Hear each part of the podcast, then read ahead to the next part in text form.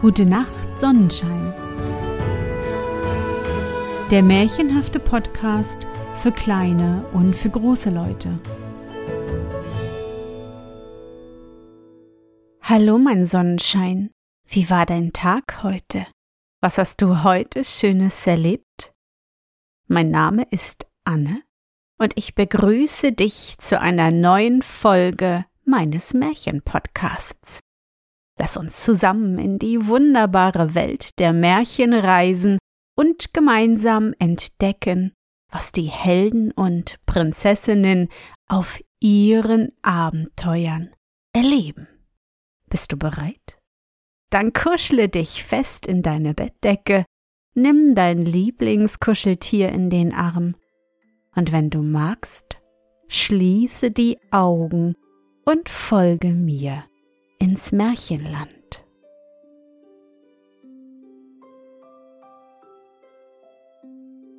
Von dem Mädchen, das ausging, ihre Brüder zu suchen.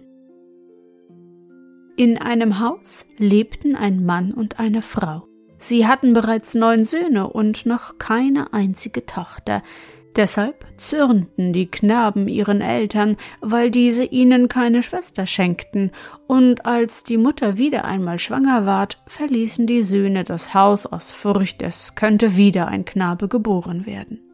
Sie flüchteten weit fort in den Wald, wo sie sich selbst ein Haus erbauten aber es ward ihnen recht schwer, ohne Wirtin zurechtzukommen, und da die Mutter schwanger war, als die Söhne fortgingen, machte sich nach einiger Zeit der eine der Knaben auf und begab sich in sein altes Heim, um zu sehen, was dort derweil angekommen war, ob ein Töchterlein oder wieder ein Söhnlein. Die Mutter hatte jedoch noch nicht geboren, und der Sohn kehrte gleich wieder in den Wald zurück. Beim Abschied sagte er zur Mutter Sobald du das Kind geboren haben wirst, tue ein Zeichen an die Haustür. Ist es ein Mädchen, dann stelle eine Spindel hinaus. Doch ist es ein Knabe, dann tue eine Axt zum Zeichen hin. Wenn ich herkomme und die Axt sehe, werde ich gar nicht in die Stube hineintreten, sondern sofort umkehren. Sehe ich aber die Spindel, dann will ich euch im Hause begrüßen und euch alle mit mir nehmen den Vater, die Mutter, die Schwester und alles. In derselben Nacht gebar die Frau eine Tochter, und die Spindel wurde zum Zeichen an die Tür gestellt, wie es verabredet worden war. Doch in der Nacht kam eine Hexe heran und stellte eine Axt an die Stelle der Spindel hin. Die Brüder berieten sich unterdessen miteinander, und einer wurde ausgesandt, nach dem verabredeten Zeichen auszuschauen. Und als er in den Hof trat und die Axt an der Haustür sah, ward er sehr zornig, begrüßte nicht einmal seine Eltern, sondern eilte zu seinen Brüdern zurück und sagte ihnen, wie es stand. Seitdem hörte man nichts mehr von den Knaben. Sie lebten für sich in dem Walde, aber die Eltern wohnten wie ehedem in ihrem Hause mit dem Töchterlein. Das Mädchen war bereits erwachsen, als ihr die Mutter einst erzählte, wie ihre neun Brüder durch den Betrug der Hexe für immer von Hause fortgeblieben waren. Da ward das Herz der Schwester tief betrübt. Das arme Mädchen musste unaufhaltsam um ihre Brüder weinen und weinte vom Abend bis zum Morgen, und nichts konnte ihr Leid mildern. Die Mutter versuchte auf alle Weise sie zu trösten, aber der Gram wich nicht aus dem Herzen des Mädchens. Sie weinte nur immerfort und war traurig. Schließlich, als gar nichts half, ließ die Mutter die Tränen des Mädchens in ein Gefäß rinnen, mengte Mehl dazu und machte daraus ein Brot. Dann sagte sie zur Tochter Weine keine Woche länger, meine Tochter. Wenn du nur einen treuen Gefährten hättest, könntest du ja ausziehen, um deine Brüder zu suchen. Das Mädchen besaß einen Hund, der Pilka, Fleckchen, hieß und seiner Herrin überaus treu war, so dass er ihr überall hin folgte, und das Mädchen bat die Mutter, Lass mich doch suchen gehen, Mütterlein, mein Hund Pilka ist ein genügender Begleiter. Nun, da die Mutter sich nicht anders zu helfen wusste, gab sie der Tochter ihren Segen zur Reise und übergab ihr das aus den Tränen bereitete Brot mit der Weisung, dass das Mädchen es vor sich hinrollen lassen sollte, es würde ihr auf diese Weise den Weg zeigen. Nun machte sich das Mädchen mit seinem Hunde auf die Wanderung, ließ das Tränenbrot vor sich hinrollen und sagte, indem es dasselbe antrieb Rolle, rolle, du mein Brötchen, zu meinen Brüdern, zu den Neunen, die einem Mutterschoß entsprossen. Sie folgte dem Brot und war noch nicht weit gekommen, als sie der Hexe begegnete, die sich ihr zugesellte. Eine Strecke mochten sie miteinander gegangen sein, da ward es den beiden schwül, denn es war eine rechte Sommerhitze und das Wandern ward ihnen schwer. Sie bemerkten in der Nähe einen Teich, und die Hexe sagte zum Mädchen Lass uns baden, liebes Mädchen, es ist glühend heiß. Das Mädchen war gern dazu bereit, doch Pilka hielt sie zurück und sagte Wuff, tu es nicht, liebes Mädchen, die Hexe betrügt dich. Das Mädchen folgte der Warnung ihres Hündchens und das Baden unterblieb. Darüber ward die Hexe so zornig, dass sie dem Hunde einen Fußtritt gab, so dass dem armen Pilker ein Bein zerbrach. Dem Mädchen tat der Hund herzeleid, aber sie fürchtete sich vor der Hexe und wagte nichts zu sagen. Sie ließ ihr Brot dahinrollen und sprach erneut. Rolle, rolle du mein Brötchen zu meinen Brüdern, zu den Neunen, die einem Mutterschoß entsprossen. Das Brot rollte dahin, und das Mädchen folgte ihm mit der Hexe. Auch Pilger wollte sich nicht von ihnen trennen und hinkte auf drei Beinen nach. Nach einiger Zeit kam man wieder an das Ufer eines Teiches, und die Hexe sprach zu dem Mädchen Komm doch, liebes Mädchen, lass uns die heißen Glieder baden, nachher wandert es sich umso leichter. Das Mädchen wollte es tun, doch Pilker warnte seine Herren und sagte Wuff, wuff, bade nicht, liebes Mädchen, die Hexe betrügt dich. Das Mädchen folgte den Worten des Hundes und badete nicht. Die Hexe ward darüber ganz wütend, und da sie sonst nichts tun konnte, gab sie dem Hund einen Fußtritt, dass ihm das zweite Bein zerbrach. Das tat dem Mädchen vom Herzen weh, aber sie konnte nichts gegen die Hexe tun. So ließ sie denn ihr Brot weiterrollen und sprach Rolle, rolle du mein Brötchen zu meinen Brüdern, zu den Neunen, die einem Mutterschoß entsprossen. Und man folgte dem Brote.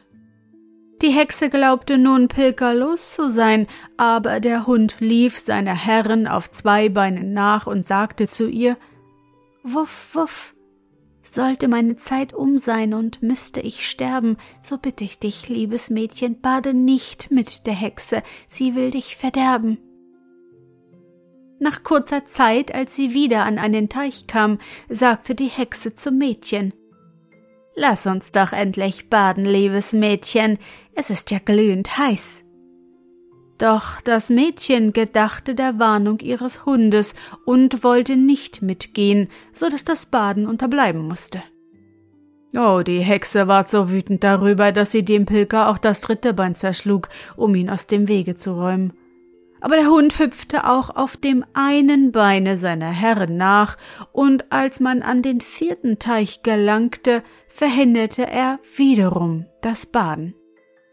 Nun ward die Hexe ganz sinnlos vor Wut, ergriff ein Knüppel und schlug damit den Hund, dass er tot hinfiel. Das Mädchen konnte ihrem armen Hund nicht helfen, sie fürchtete sich ja selber vor der Hexe und ließ traurig ihr Tränenbrot dahinrollen, und die beiden wanderten weiter.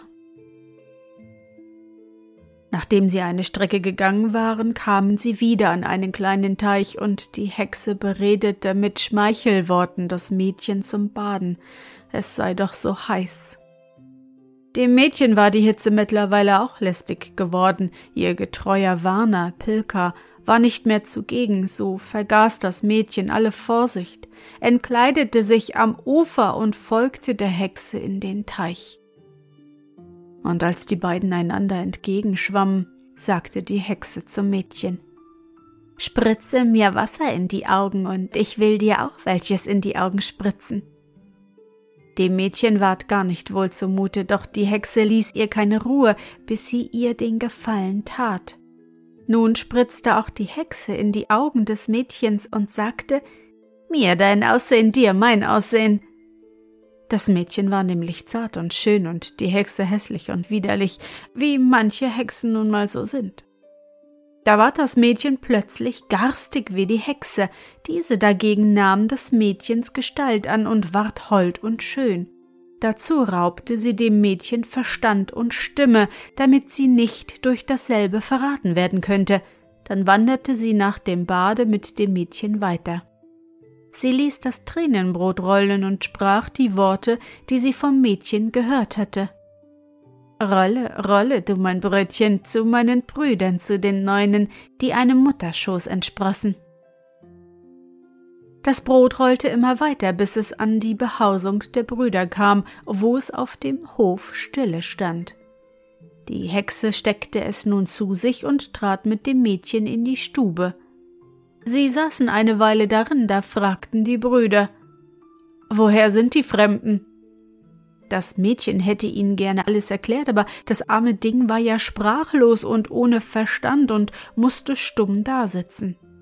Die Hexe, welche des Mädchens schöne Gestalt hatte, antwortete statt ihrer auf die Frage und sagte Ich grüße euch, liebe Brüder, ich bin ja eure Schwester, der Mutter zehntes Kind, das ihr noch gar nicht kennt.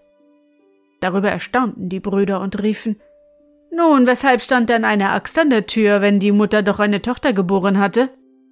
Der war vertauscht worden, erklärte die Hexe.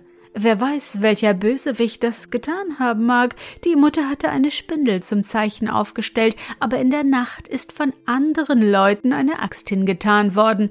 Seit ich erwachsen bin und von der Mutter erfahren habe, dass euch ein Betrug für immer aus dem Hause getrieben hat, ist das Verlangen, meine Brüder zu sehen, immer stärker geworden, und ich habe die Mutter so lange gebeten, dass sie mir erlaubt hat, euch zu suchen.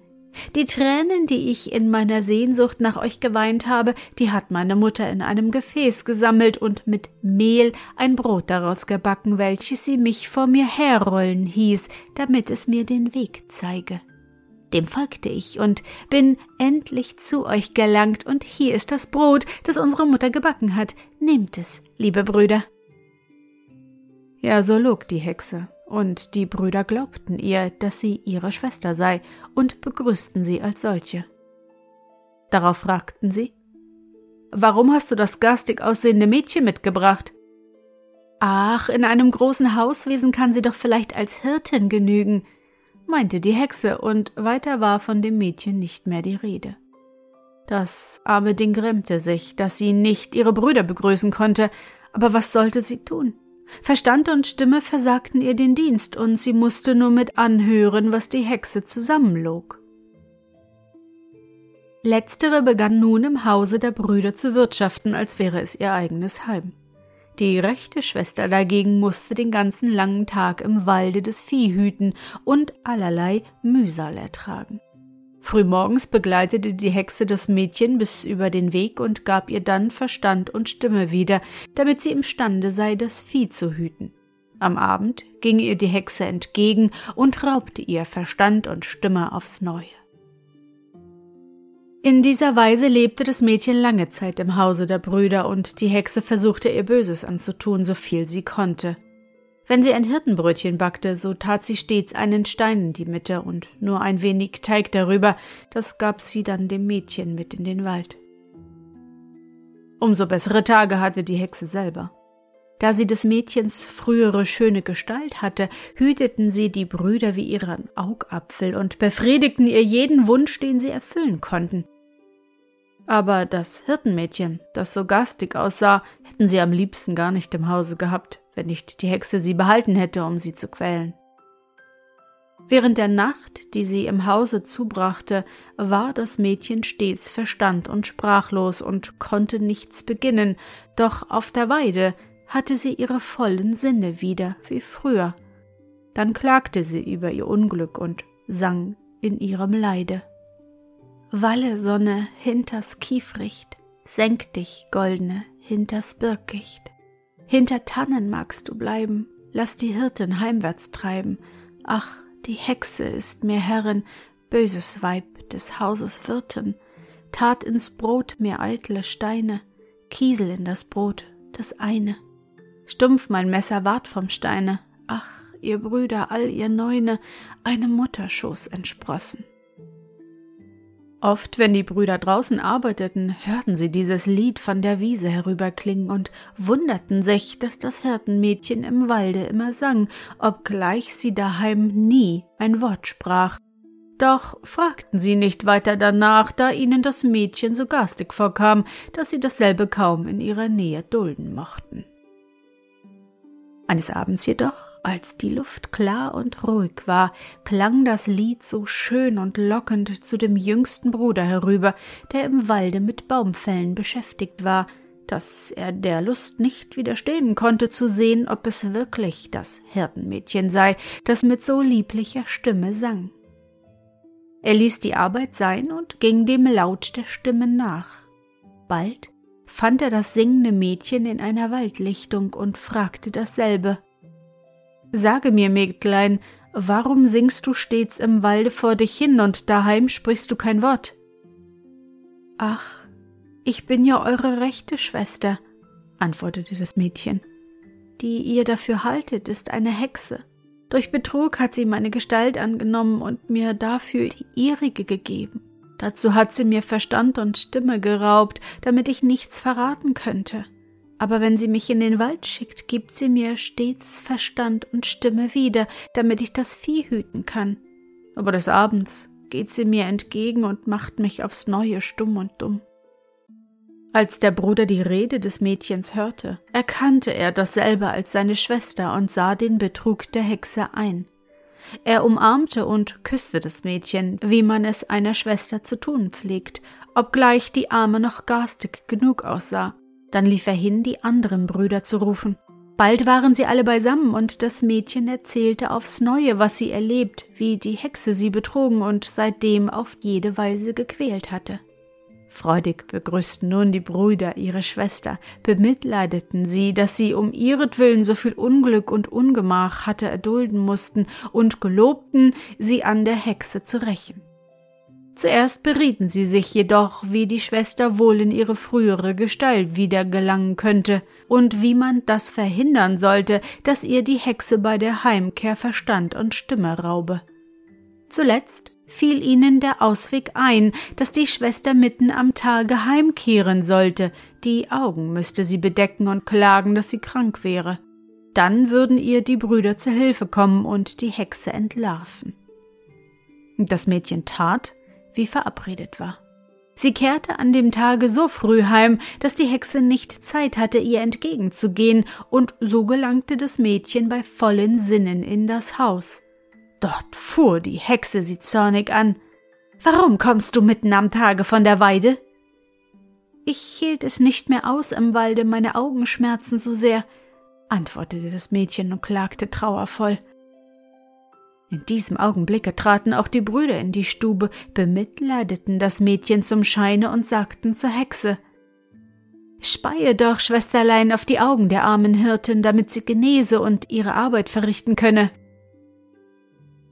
Die Hexe wagte nicht, ihre Bosheit vor den anderen zu zeigen. Sie musste tun, was die Brüder verlangten, und spie auf des Mädchens Augen. Das Mädchen war aber auf der Hut und sagte zugleich Dein eigenes Aussehen dir, mein Aussehen mir. Und sofort hatte sie ihre frühere Gestalt wieder und war so zart und schön wie ehedem. Die Hexe dagegen ward hässlich und widerlich, wie sie es von jeher gewesen. Nun sann man über eine Strafe nach, die über die Hexe verhängt werden sollte. Man heizte eine Badestube und grub an der Schwelle eine Grube, die mit glühendem Teer gefüllt wurde. Darüber wurden Bretter gelegt, welche nur so lange halten sollten, bis das Feuer sie durchgebrannt hatte.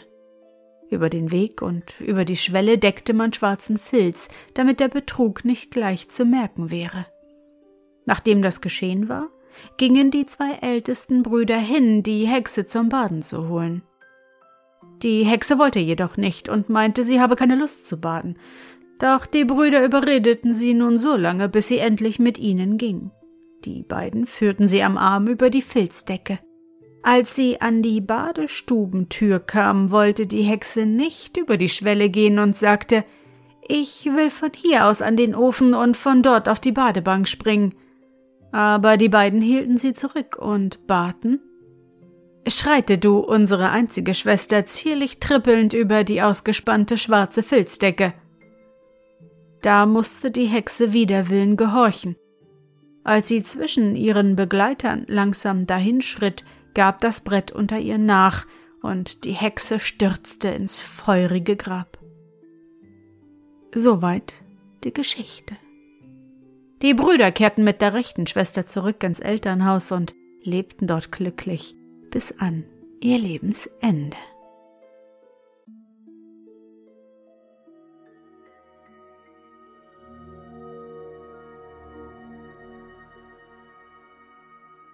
Na Sonnenschein, bist du noch wach? Das war das finnische Märchen von dem Mädchen, das ausging, ihre Brüder zu suchen. Aufgeschrieben von Emmy Schreck. Ich hoffe, dir hat unsere gemeinsame Reise heute gefallen. Für mich war es wieder wunderbar und ich danke dir, dass du mich begleitet hast. Und bevor du nun die Augen schließt und in dein Traumland reist, möchte ich mit dir nochmal an dein schönstes Erlebnis heute denken. Was war es?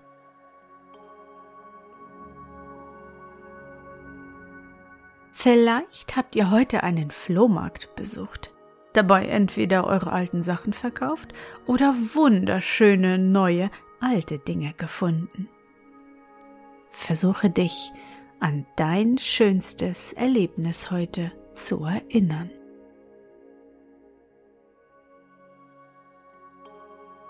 Und was war dein schönstes Erlebnis heute und wie fühlst du dich dabei? Suche dir auch heute wieder den schönsten Moment aus und präge ihn dir gut ein. Und wenn du magst, kannst du ihn auch malen oder im Zauberbuch aufschreiben. Und nun?